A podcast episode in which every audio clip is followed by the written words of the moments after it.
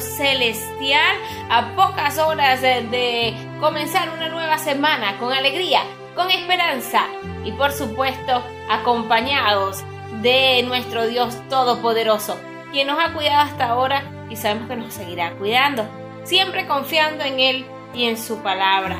Allá nosotros estamos felices de acompañarles en la parte técnica, como siempre, nuestros amigos militares. También en la presidencia nuestro coronel Jorge Elías Mantilla Mijares y quienes guardamos este santo sábado para todos ustedes también, Javier, Cortines. y mi persona Estefany Torrealba con el 25.338. Así que bueno, un programa que nos sigue conectando con el reino de los cielos y más hoy en este santo sábado. Eh, un tema muy interesante, Javier, el pastor Bullón, pastor que bueno, que siempre nos habla bajo, movido bajo el espíritu. Y este tema es maravilloso, nos dice, deja que Dios borre tu pasado y escriba un mejor futuro. Así es, es un tema bastante interesante, cómo Dios puede borrar el pasado y crear una nueva persona, un nuevo futuro. Pero antes de escuchar al pastor Bullón, eh, me gustaría hacer una oración por aquella persona que ya está conectada y que necesita la dirección del Espíritu Santo, tener paz, tranquilidad y esperanza. Así que vamos a cerrar nuestros ojos donde estemos y los que, están, eh, que están manejando, pues no lo cierra, solamente escucha, porque vamos a hablar con nuestro querido Padre. Señor Dios Todopoderoso, gracias porque la oportunidad que nos das de hablar contigo en esta hora. Permítenos, Señor, que en medio de la predicación podamos escuchar tu voz y sentir esa esperanza de que si hemos cometido alguna falta podamos ser restaurados por medio del sacrificio de Jesucristo. Gracias, Padre, porque nos da la conducción del Espíritu Santo para iniciar este programa con gozo y alegría. Bendice a todas las personas que escuchan, te lo pedimos, en el nombre de Jesús. Amén. Amén. Bueno, recordándoles que eh, si usted desea que tengamos pues, una oración por su familia, eh, realizar un pedido de oración, eh, recuerde que lo puede hacer a través del 0424-303-4185 si desea hacernos alguna pregunta con respecto a algún texto bíblico, eh, nosotros con mucho gusto estaremos dispuestos a ayudarles y a estudiar la palabra de Dios a este mismo número 0424-303-4185. Donde quiera que te conectes, allí este, puedes, eh, por supuesto, eh, contactarnos y nosotros estaremos felices de apoyarte. Gracias a cada padre, a cada madre a cada hijo, cada abuelo, abuela que escucha este programa y lo recomienda, porque también estamos en Spotify. Así es, en Spotify puedes registrarte y encontrar todos nuestros programas, una recopilación completa de cada programa que te ayudará a seguir la secuencia de estos estudios y por supuesto ponerte al día con nosotros, recordándoles que también tuvimos un estudio de la fe de Jesús y que si la hace, pues eres participante, eh, aspirante al bautismo, así como lo escuchas. Qué maravilloso que podamos hacer ese pacto eterno con nuestro Padre Celestial. Así que bueno, Javier. Bueno, esperamos entonces al Pastor Bullón con ese tema, Dios puede borrar tu pasado. Así es, pero antes vamos a escuchar un himno, una canción que te conecte con el reino de los cielos. Y continuamos con más de la predicación del pastor Bullón. Deja que Dios borre tu pasado y escriba un mejor futuro.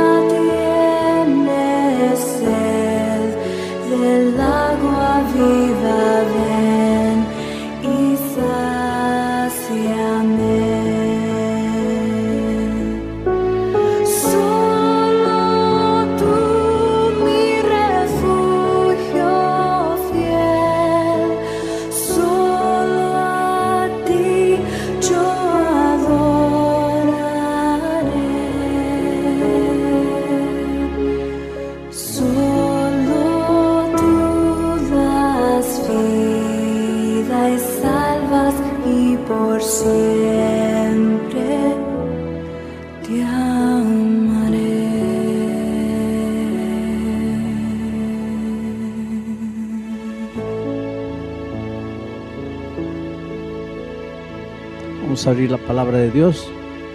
Está ahí, Mateo capítulo 11, 28 al 30. Algunos de ustedes ya están mirando al texto desde una otra perspectiva. Yo siempre, yo dije al, al comienzo de la primera noche que nosotros generalmente, eh, cuando pensábamos en esa invitación, venid a mí, todos los que estáis trabajados y cargados, pensábamos las luchas de la vida, las dificultades, la falta de empleo, la falta de dinero. Y en cierta manera todo eso está involucrado. Pero específicamente Jesús no estaba hablando de eso. Él se estaba refiriendo al carácter. El carácter que crea todos los otros problemas. Porque vuelvo a repetir, los estudiosos del comportamiento humano hoy día dicen que 99% de nuestros problemas tienen origen en nuestro carácter. Quiere decir que si nuestro carácter cambiara instantáneamente, pues 99% de los problemas de la vida desaparecerían. Estaría todo, todo, resolvido. ¿Quién no puede sobrevivir con un por ciento de los problemas todos que cargamos? Solo que este cambio de carácter, esto no es algo instantáneo. No es porque vas a Jesús ya cambió tu carácter. Cuando vas a Jesús cambia la tendencia de tu vida. Eres una nueva criatura, pero eres una nueva criatura que tiene que aprender a andar, que tiene que aprender a desarrollarse, tiene que crecer. Y ahí entra el yugo de Cristo. Vamos al texto. Venid a mí todos los que estáis trabajados y cargados, yo os haré descansar. ¿Cómo nos va a hacer descansar? Nos va a dar un yugo. Anoche yo explicaba que el yugo es un pedazo de madera grueso que es colocado en el cogote de los de dos toros, un toro viejo, maestro que sabe hacer las cosas y un toro adolescente que quiere vivir como le da la gana. Y cuando recibe el yugo, el toro joven sufre, pero sufre hasta que aprende. Una vez que aprende ya no sufre. Así somos nosotros. El yugo no es fácil. Por eso el versículo 30 dice, porque mi yugo, es, quiere decir, no es fácil comparado, o es fácil comparado con los problemas y las dificultades que nos acarreamos. Pero no es fácil porque ¿quién pues yo quisiera, uh, hubiera querido esta mañana traer a dos jóvenes aquí, colocarles un palo en el cuello a los dos? Y para que me digan si es fácil o no es fácil. No es fácil. Pero comparado con los problemas que nos acarreamos por causa del carácter, es un yugo fácil y es una carga ligera. Es decir, es peor cargar los problemas que nos acarrea el carácter. El yugo, mi tema esta mañana es qué es el yugo. Porque podemos predicar 50 mil sermones diciendo, mira, hay que cargar el yugo de Cristo. Y podemos hasta hacer un llamado, a ver, ¿cuántos quieren cargar el yugo de Cristo? Las personas vienen aquí, se emocionan, levantan la mano y el yugo de Cristo, el yugo de Cristo. Esta mañana Mónica va a cantar un himno llamado El yugo de Cristo. Y yo ya he visto cantando ese canto a las personas levantando la mano, llorando. El yugo de Cristo. ¿Pero qué es el yugo de Cristo? El problema es que nosotros, queridos, como cristianos, somos muy teóricos, muy teóricos. Nos gusta navegar en la piscina de la teoría. No nos gusta entrar al mar bravo de la realidad, de la vida práctica. Es interesante la manera como Jesús evangelizó el mundo. Él no se quedó en el cielo levantando la mano y cantando, oh hijitos, yo los amo, ¿no? Sino que se hizo hombre y vino a esta tierra, asumió la forma humana, vivió tres años despreciado, perseguido, criticado, condenado, finalmente murió en una cruz. Su amor no nos fue cantado, su amor nos fue vivido. El amor, el verdadero amor se escribe con sangre. Tú le dices a tu esposa, yo te amo. Le das un chocolatito, una rosa, oh yo te amo. Yo por ti sería capaz de nadar, atravesar el océano Atlántico. Tú eres la cosa más linda que tengo. Y las chicas creen, ¿no? Una de las cosas más lindas que tienen las mujeres es que creen todo lo que los hombres dicen. Pero el amor no se demuestra con flores. Por favor, hermanos, no les digo, no estoy diciendo no les lleven una flor a la esposa, no entreguen una flor a la novia. Claro que sí. Pero es que el amor no se escribe con flores, no se expresa solo con flores. Amor es levantarse a, las 2 de la mañana, en una mañana fría de cero grados, caminar un kilómetro para comprar remedio para la esposa. Eso es amor. Eso es amor. Amor es dejar de comer para que tú puedas comer. Es dejar de vestir para que tú puedas vestir. Eso es amor. El amor se escribe con dolor, con lágrimas, con sangre. La teoría del amor es linda y maravillosa. Palabras, se escriben libros del amor, se filosofa en torno al amor. Y en la vida cristiana, pues, eso es lo que reflejamos. Mira, yo les voy a mencionar algunas expresiones. Por ejemplo, Jesucristo dijo así, permaneced en mí y yo permaneceré en vosotros. ¿Qué significa permanecer en Cristo? Fácil llevar el yugo de Cristo. Eso es permanecer en Cristo. Pablo dice, no vivo yo, Cristo vive en mí. ¿Qué quiere decir Cristo vive en mí? Fácil, permanecer en Cristo. ¿Y qué quiere decir permanecer en Cristo? Cargar el yugo de Cristo. Cuando Jesús estuvo en esta tierra contó una parábola y dice que el hombre prudente edifica en la roca ¿Qué significa edificar en la roca? Fácil. Estar en Cristo. Y estar en Cristo, permanecer en Cristo. Y permanecer en Cristo, cargar el yugo de Cristo. Hablando de, de Enoch, la Biblia dice que anduvo Enoch con Dios y desapareció porque Dios se lo llevó. ¿Qué significa andar con Dios? Fácil permanecer en Cristo. Y eso, estar en Cristo. Y eso, edificar en la roca. Y eso, cargar el yugo de Cristo. Y yo te puedo mencionar decenas y decenas de expresiones bíblicas que predicamos, que enseñamos, nos deleitamos, oh, qué maravilla permanecer en Cristo. Pero ¿qué es permanecer en Cristo?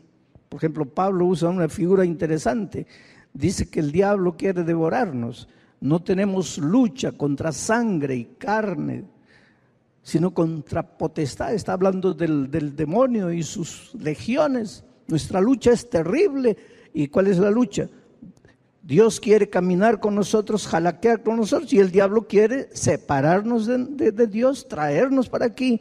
Y Dios nos invita, venid a mí, y, y el diablo nos arrastra para aquí. Nuestra lucha no es contra sangre y carne, es contra una fuerza espiritual. Pero Pablo nos da el remedio. Toma el escudo de Cristo. ¿Y qué es tomar el escudo de Cristo? Permanecer en Cristo. Y eso, estar en Cristo. Y eso, edificar en la roca. Y eso, cargar el yugo de Cristo. Todo es la misma cosa. ¿Y todo eso qué es? Vamos a dejar que Pablo nos responda. Efesios capítulo 6, cuando él está hablando ahí de la lucha del cristiano, de cómo el diablo quiere llevarnos para allá. Pablo en el capítulo 6, versículo 13. Está bien el texto, pero en el 13, en el versículo anterior, dice, tomad pues el escudo de Cristo para que podáis permanecer firmes.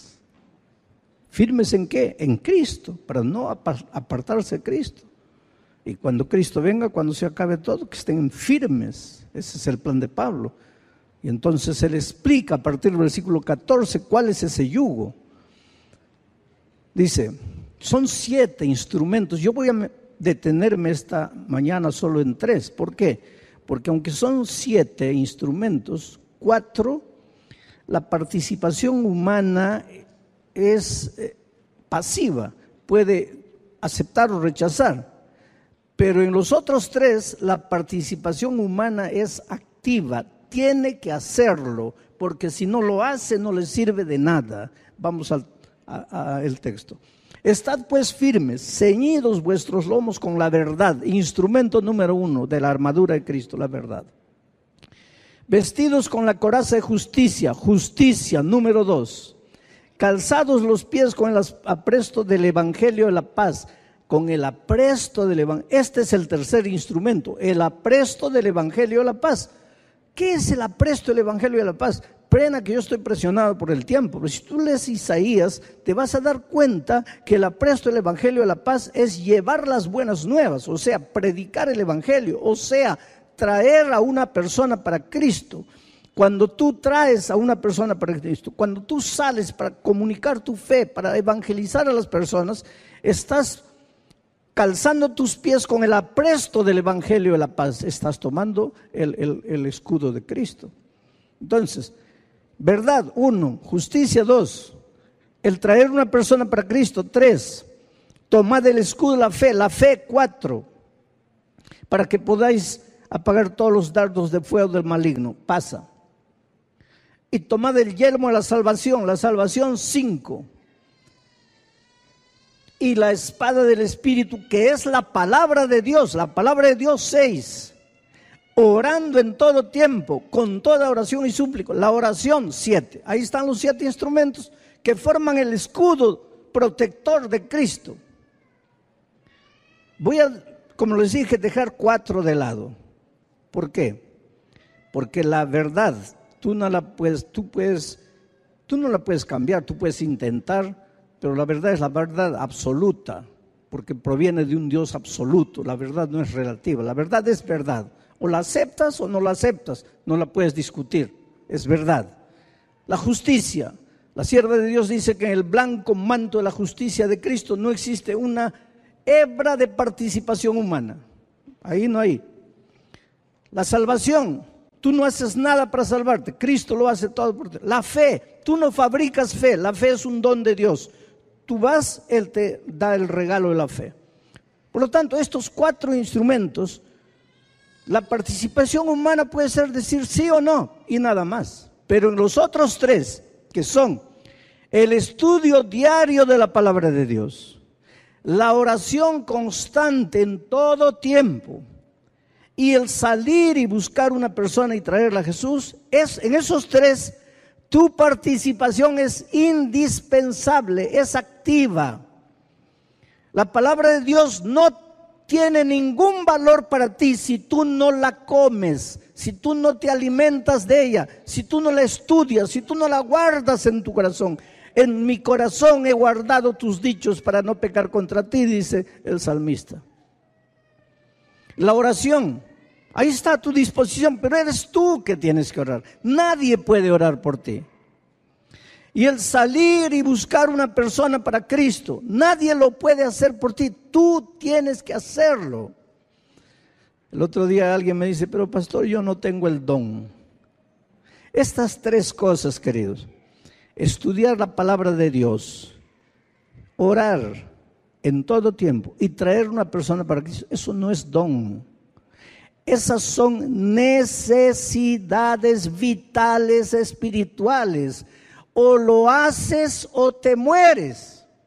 Es como la vida física. Comer no es don. Respirar no es don.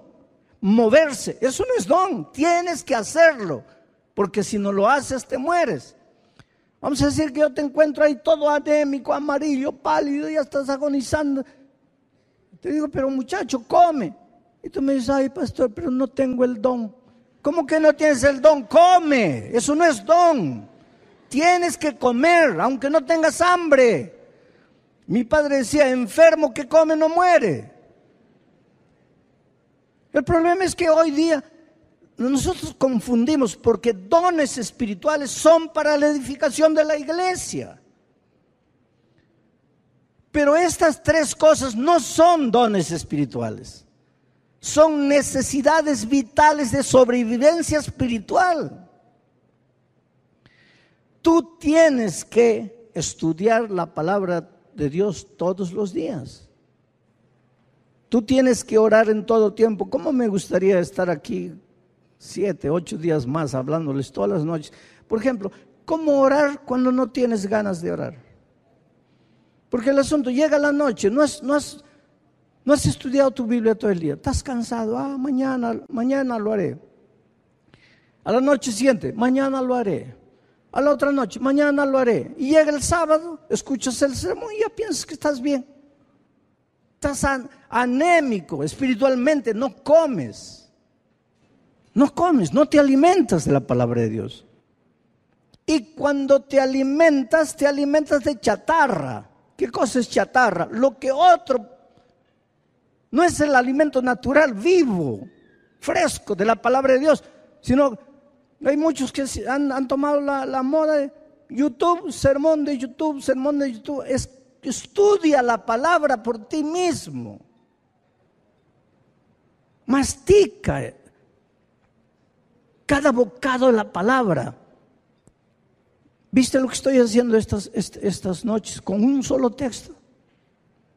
Eso es lo que tienes que hacer. Dicen los médicos, aquí está la médica que me está acompañando, que hay que masticar cada bocado de comida por lo menos unas 33 veces, no sé cuánto. Yo no sé, cada vez que tú llevas la comida a la boca, ¿cuentas las masticadas? Uno, dos, tres, cuatro. Treinta y cuatro. Yo no lo hago. Pero ¿sabes por qué hay que masticar? Porque Dios nos ha dado saliva. ¿Y para qué nos ha dado saliva? ¿Para escupir al compañero? No. Nos ha dado saliva porque en esas 34 masticadas la saliva se va mezclando con la comida. Y cuando la comida entra al cuerpo, cuanto más está mezclado con la saliva, la digestión es un proceso más natural y fácil. Y eso contribuye a la buena salud. Pero este mundo de prisa, ¿qué nos ha enseñado? A comer como gallo. Como gallo, literalmente. Ni saboreamos la, la comida. Y eso se refleja en la, vida espiritual. Tomas la palabra de Dios.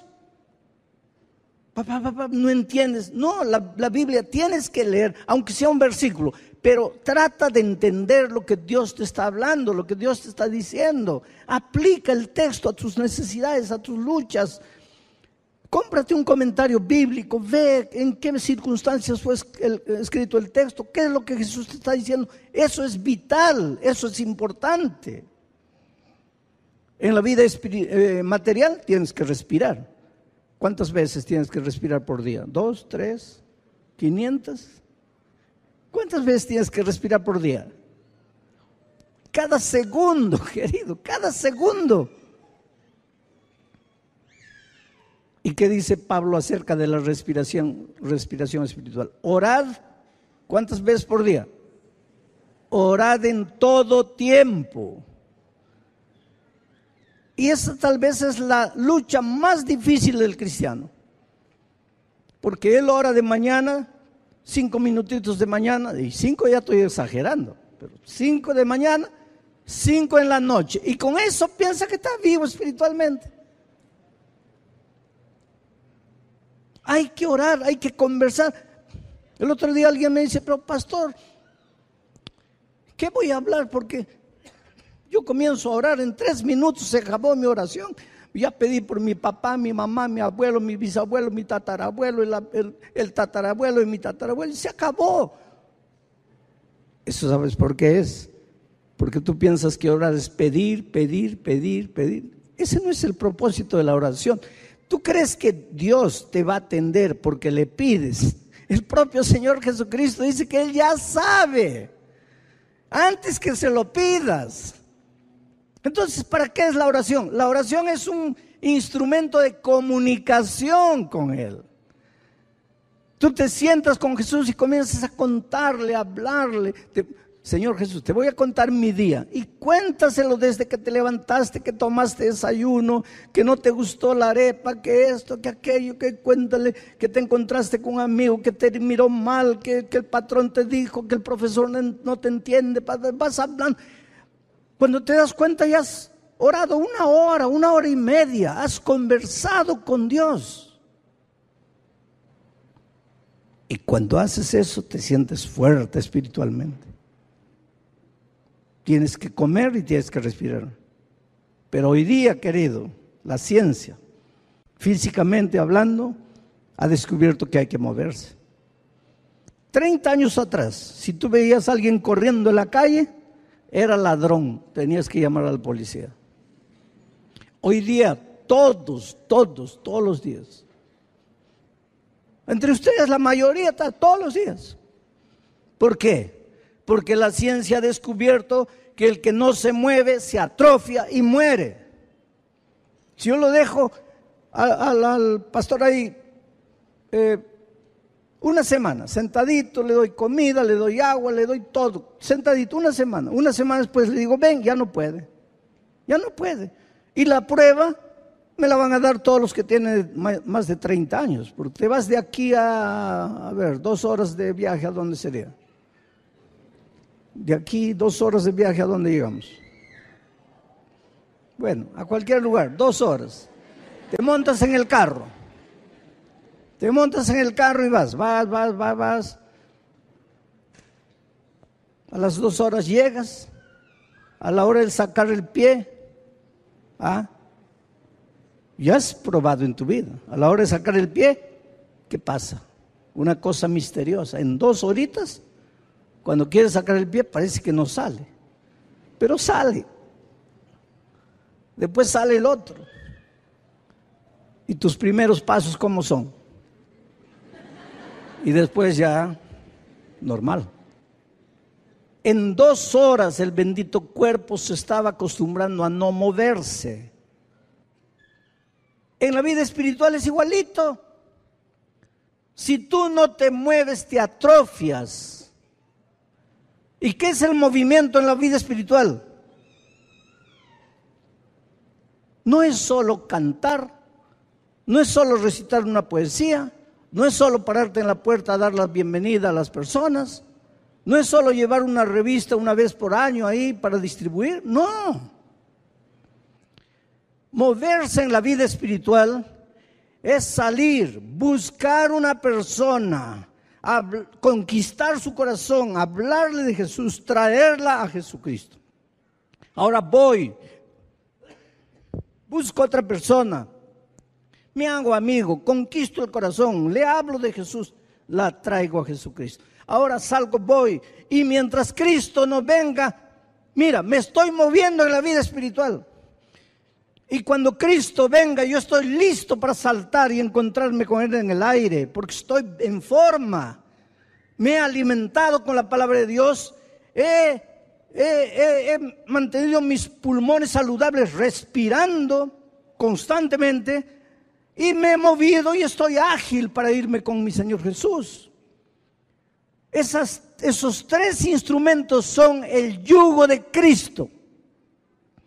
Cuando Él dice, ven a mí, yo te voy a poner mi yugo, es, yo te voy a enseñar a estudiar la Biblia todos los días, a orar todo el tiempo y a buscar una persona para Cristo. Y cuando tú conmigo hagas eso, vas a aprender de tanto andar conmigo, vas a aprender a ser manso y humilde de corazón. En esa convivencia con el Señor Jesucristo, el carácter de Cristo se va pasando, se va transmitiendo, se va reproduciendo en el ser humano.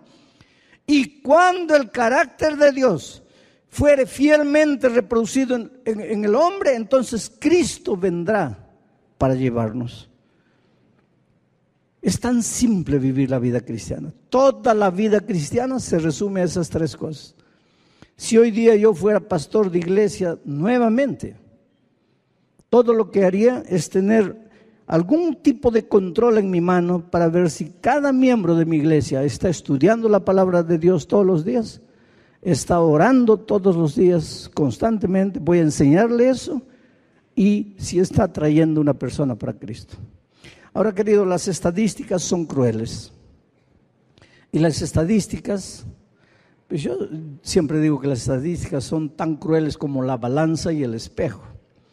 Si eres gordo o tienes tendencia a engordar como yo, no te subas al espejo, no te subas a la balanza, porque la balanza no te va a decir lo que quieres, te va a decir la verdad, aunque te duela.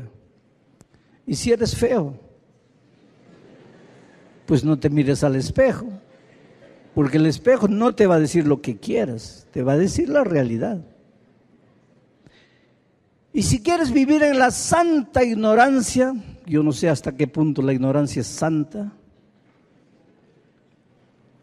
no mires las estadísticas, porque las estadísticas son crueles. ¿Y saben lo que dicen las estadísticas? Estas estadísticas son americanas. Aquí debe ser un poco diferente, mas no muy diferente. Y esta estadística no tiene nada que ver con la iglesia adventista, es una estadística general de los evangélicos en los Estados Unidos. 90% de los creyentes nacerán, crecerán y morirán sin nunca en su vida haber traído una persona para Cristo. Nunca.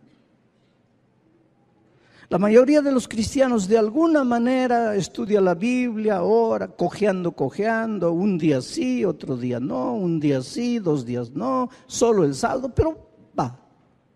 Come algún bocadito, respira un poco. Pero 90% jamás se ha movido para traer una persona para Cristo. Jamás. Y esta es una tragedia. Ahora es una, voy a presentarles una estadística adventista. En el mundo, en las divisiones más misioneras del mundo, como la interamericana, la sudamericana y dos africanas, que son las más misioneras, la participación de los miembros en traer personas para Cristo no llega a 10%. O sea, 90% de los miembros de las iglesias cantan, van a la iglesia, llenan, escuchan sermones, todo lindo y maravilloso. Pero no estudian la Biblia todos los días, no oran constantemente, y si lo hacen, lo hacen de vez en cuando, pero 90% jamás ha traído una persona para Cristo, o sea, nunca se ha movido. Están atrofiados espiritualmente. Ahora yo vengo y predico el yugo de Cristo y todos se emocionan. Oh Señor, quiero cargar tu yugo. Si quieres cargar el yugo de Cristo, vas a tener que decirle, Señor, a partir de hoy, yo te suplico, por favor, ayúdame a estudiar tu palabra todos los días, aunque yo no lo quiera hacer. Ahora viene el problema. ¿Cómo es que vas a estudiar la Biblia aunque no lo quieras? ¿Y por qué no vas a querer? Porque tienes naturaleza pecaminosa Desde el día que el pecado entró, todos nacimos con naturaleza pecaminosa. Y aunque nos convertimos, la naturaleza pecaminosa no fue extirpada de nosotros, permanece en nosotros hasta el día de la glorificación. Y a esa naturaleza pecaminosa no le gusta el compañerismo con Cristo, no le gusta estudiar la palabra, no le gusta orar, no le gusta salir y buscar una persona para Cristo, pero tenemos que hacerlo. No es fácil, pero tenemos que hacerlo. Pero es fácil si lo comparas con el cargar el peso de la desesperación, los problemas y las dificultades en que te mete tu carácter. Es relativamente fácil. Oh querido, Dios te ama. El Señor Jesucristo viene y viene por ti. No digo viene por ustedes, viene por ti. Ese día terminará todo. Ese día finalmente irás. No habrá muerte más en el cielo, no habrá separación, no habrá injusticia, no habrá violencia ni pobreza. El Señor Jesús viene por ti. Pero antes de que Él venga por ti, tú tienes que ir a Él y cargar el yugo de Cristo. Para caminar con Él, a fin de que su carácter se reproduzca en tu vida. Entonces, en el cielo, tú estarás entre aquellos que tienen el nombre del Cordero en su frente y que siguen al Cordero por donde quiera que va. Porque en esta tierra aprendiste a seguirlo porque cargaste su yugo. Si tú quieres decirle a Jesús en tu corazón, Señor, ayúdame a cargar tu yugo.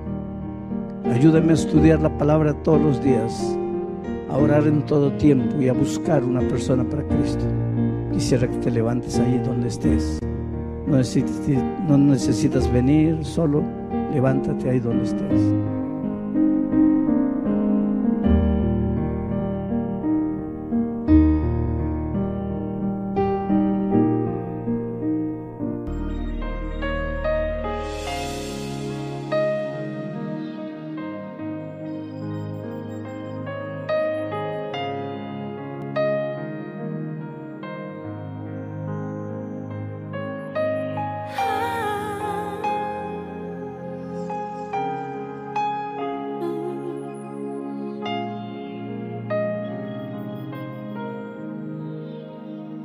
Gracias por la cruz, oh Dios, el precio que pagaste por mí, llevando mi pecado allí, sublime amor, tu gracia me salvó. Gracias por tu amor.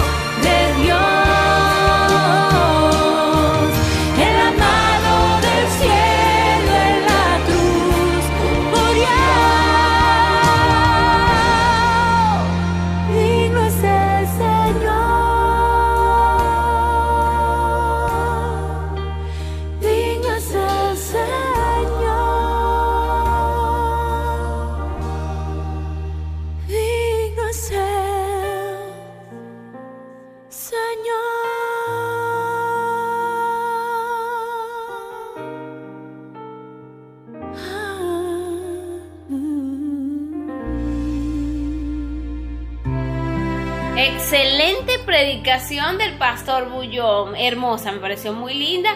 Gracias, gracias porque estas predicaciones no solamente nos llegan a nosotros, sino a todas aquellas personas que escuchan hasta el final este programa Circuito Celestial, todos nuestros pastores. Cada día pues elegimos un tema y esto nos pareció un tema propicio para el momento. Deja que Dios borre tu pasado y escriba un mejor futuro, porque ¿cómo el Señor borra nuestro pasado? Perdonándonos. Exacto. Yo creo que el perdón puede cambiar nuestra vida, ¿no? Todos hemos cometido faltas, todos hemos cometido errores y esos errores tal vez nos han perseguido por mucho tiempo. Pero cuando me lleva a la historia cuando estaba la mujer adúltera, ¿no? El Señor la perdona y todo el mundo la veía, era una adúltera. Sí. La querían apedrear, ¿no? Y él le dice, ¿dónde están los que te condenan? No hay ni uno. Nadie podía lanzar la primera piedra. Así que yo creo que nadie puede lanzar la primera piedra contra ti. Así Porque es. todos somos pecadores. Y Cristo, si le has aceptado hoy en su corazón, en tu corazón, perdón, Él ha ahorrado tu vida pasada y te ha dado una nueva vida en Cristo, en Él. Así que no dejes que alguien, y no te digo cuando no, no dejes es porque quieras que pelees, no, sino que no dejes que esas cosas te perturben en tu mente si alguien te está señalando por alguna cosa que hacías antes, porque ya Jesús te perdonó y eso es lo que te tiene que llenar realmente tu vida, tu ser, porque Dios te ha restaurado. Así es, recuerda que el enemigo va a querer siempre desestabilizarte y más aún si estás buscando de Dios. Él siempre va a hacer que te sientas como una persona falsa y que no eres digno de, de- de entrar a la presencia de Dios. Pero para Dios todos son bienvenidos. Él está allí tocando la puerta de tu corazón, ya lo hemos mencionado antes. Solamente debes abrir y dejar que entre y haga conforme a su divina voluntad. Nosotros nos despedimos en esta hora recordándoles que continuaremos mañana a las 10 de la mañana en Circuito Celestial y en el Circuito Radiactivo la voz de la Fuerza Armada Nacional Bolivariana. Tenemos temas que te van a encantar. Nuestros pastores de la Radio Mundial Adventista nos traen Dios, Espíritu Santo. Y en la siguiente hora tendremos el, el- el seminario de Apocalipsis para que continuemos la secuencia de este estudio y te des cuenta que este libro, más que darnos terror, es un libro de amor. Si quedaste con alguna duda o deseas hacer alguna pregunta, recuerda el 0424-303-4185. Feliz semana, Javier. Feliz semana para todos. Feliz semana para todos nuestros oyentes. Gracias por la full sintonía que siempre nos dan. Gracias a nuestros patrocinantes también, como siempre, eh, a esta hora que ya los podemos mencionar, ellos hacen posible este espacio. Y ahora sí, nos despedimos como siempre en la parte técnica, acompañándonos nuestros amigos militares allí activos, eh, colocando la buena música la que te conecta con el reino de Dios. Y estuvimos aquí con mucho cariño, con mucho amor para todos ustedes, Javier Cortines y mi persona, la que se afinque en las R's, Estefanito Realba, con el productor nacional independiente 25338. Nos escuchamos mañana, si Dios lo permite. Bye bye, Dios los bendiga, se les quiere mucho.